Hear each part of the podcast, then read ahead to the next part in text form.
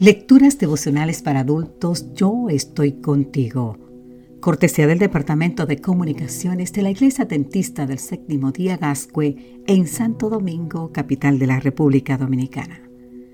En la voz de Sarat Arias.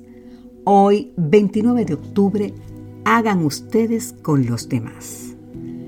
En el libro de San Mateo, capítulo 7, versículo 12, nos dice, hagan ustedes con los demás como quieren que los demás hagan con ustedes, porque en eso se resumen la ley y los profetas. Imaginemos el siguiente cuadro. Estamos en una ciudad con hedor a muerte. A nuestro alrededor caen nuestra familia y nuestros amigos. Nunca podremos estar seguros de si caeremos enfermos nosotros también. En medio de tan espantosas circunstancias, los humanos son arrastrados a preguntarse, ¿por qué? ¿Por qué ocurre esto? ¿Por qué ellos y no yo? ¿Moriremos todos? ¿Por qué existe el mundo? ¿Qué va a pasar después? ¿Qué podemos hacer? Dice el sociólogo Rodney Stark que las respuestas a dichas preguntas establecieron las bases para que el cristianismo conquistara al imperio romano. Cuando las pandemias azotaban algún territorio del imperio, la gente planteaba estas preguntas acudían a los sacerdotes paganos, pero estos eran incapaces de responderlas. Si recurrían a los filósofos recibirían una larga perorata, pero los interrogantes seguirían ahí, pues ellos tampoco tenían respuesta. El cuadro imaginario que presentamos al inicio era la realidad con la que se encontraban los cristianos, y en medio de las crisis de fe que suscitaban las epidemias, los creyentes encontraron el ambiente propicio para explicar su fe.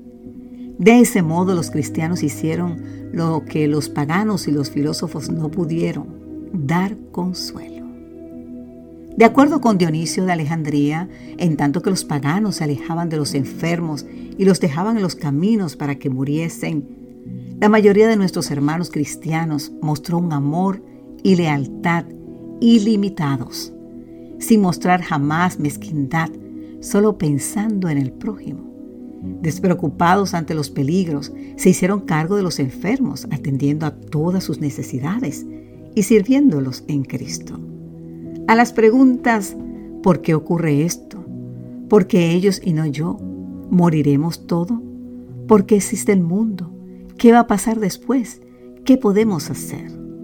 Los cristianos respondieron sin entrar en los incontables misterios del sufrimiento, sino poniendo en práctica la regla de oro. Hagan ustedes con los demás como quieren que los demás hagan con ustedes.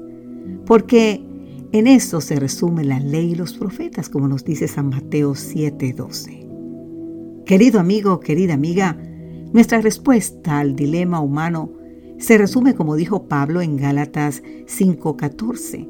Nuestra respuesta está ahí. Amarás a tu prójimo como a ti mismo. Eso fue lo que hizo que el cristianismo surgiera y es lo que hará que se mantenga hasta el fin de los tiempos. Amén.